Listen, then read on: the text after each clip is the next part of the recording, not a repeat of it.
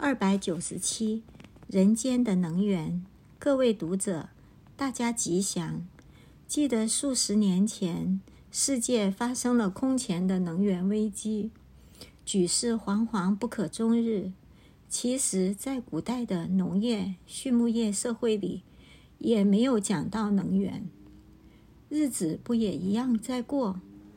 近代社会进入到工业科技时代。人类发挥聪明才智，利用各种方法发掘能源，但是世界之大，能源之多，终究有限。万一这许多能源用完时，人类是否要恢复原始时代，重新过着茹毛饮血的原始生活呢？因此，关于能源问题，我们应该正视它，并且重新认识它。所谓能源，举其要者，有：一、石油。山中、海里，尤其沙漠地带，都蕴藏着丰富的石油。现在，凡是沙漠国家一下子改变国力，如中东地区的沙特阿拉伯等石油国家，摇身变成富商大贾，不可一世。二、煤矿。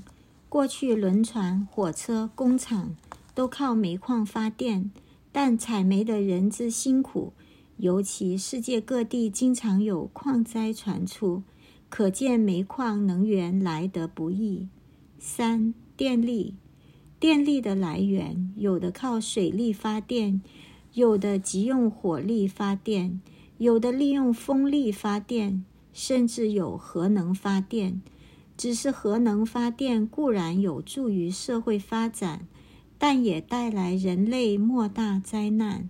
至于水、火、风力，固然可以发电，但是有水、火、风就有电；没有水、火、风就无电。水、火、风都会变化，也有一定的限量。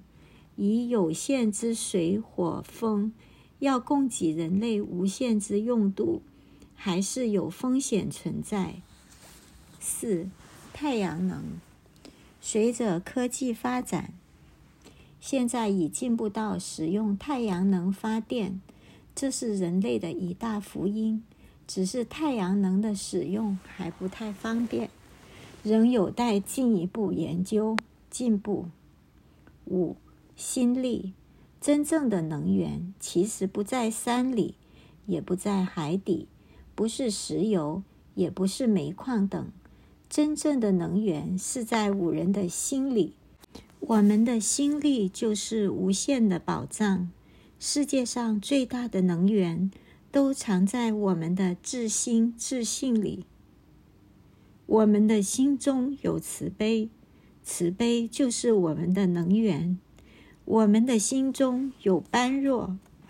般若就是我们的能源，我们的心中有忍耐，忍耐就是我们的能源，我们的心中有禅定，禅定就是我们的能源。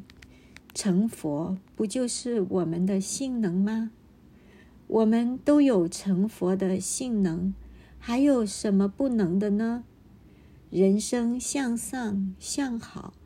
向圆满的目标迈进，最终达到究竟解脱、自在圆满的境界，这不就是人的能源吗？所以，能源处处求，最终还是应该要向自己的内心自信里去求。二零零六年八月八日刊于《人间福报》，二百九十九十大发明。各位读者，大家吉祥。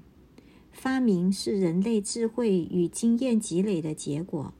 提到发明，远古时代人类社会没有电灯，必须依赖烧火才能取得些许光明。随着社会不断进步，蜡烛、煤油灯相继出现，但是在使用上仍然不甚方便，也不安全。一直到爱迪生发明电灯，顿时黑夜里也可以如同白昼般的明亮。免除了人们对黑暗的恐惧与不便。又例如，如果没有人发明新式住屋，或许现在大家住的还是洞穴、草房。如果没有人发明飞机，今日要遨游世界，就得多花上几倍的时间。所以，发明家的研究发明，对人类社会来说是一项极伟大的贡献。透过发明，能为人类带来文明，为生活带来舒适。现代社会科技如此发达，生活如此便利，不得不对发明家肃然起敬。想想身边的一切，凡举所吃的美食佳肴，所穿的衣服鞋袜，所住的房屋与楼，所用的交通工具，哪一样不是因为发明才得以拥有，甚至日益进步的呢？其实，人人都可以做一个发明家，只要拥有好奇心，再辅以知识、经验、创意及发心，未来还有很大的发明空间。当然，发明的产物也不一定是都是高科技产品。举凡小朋友玩的玩具，乃至家庭用品、计算机外设设备等等。都可以加以改良发明。需要是发明之母，发明首先要发挥想象力，天马行空的想，还有一些什么可以发明的呢？例如以下的十大发明，有心人不妨可以加以研究，让美梦成真。一、透过改变基因，让黑人皮肤可以变白。二、水可以当能源，成为汽车的燃料。三、腾空鞋穿上就可以腾空飞行。四、炒黄土煮树叶可以成为三餐。五、衣服可以调节气温，冬暖夏凉。六、发明一种药，吃了能随自己的希望，或高或矮，或胖或瘦，尤其可以变美。七，一块磁盘带在身上，可以收看世界各地的电影。八，发明一种机器，数分钟内可以把身体的病症检查出来。九，发明一种语言翻译机，可以同步把自己所说的话翻译成所需要的另一种语言。只要把机器带在身上，就可以通行全世界而无语言障碍。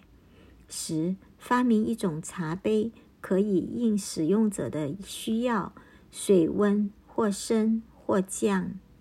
如果不懂如何发明这些产品，也没有关系。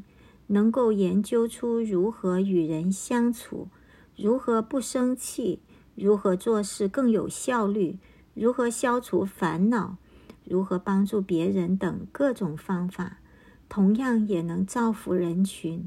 这也是一种另类的发明。二零零六年五月四日刊于《人间福报》。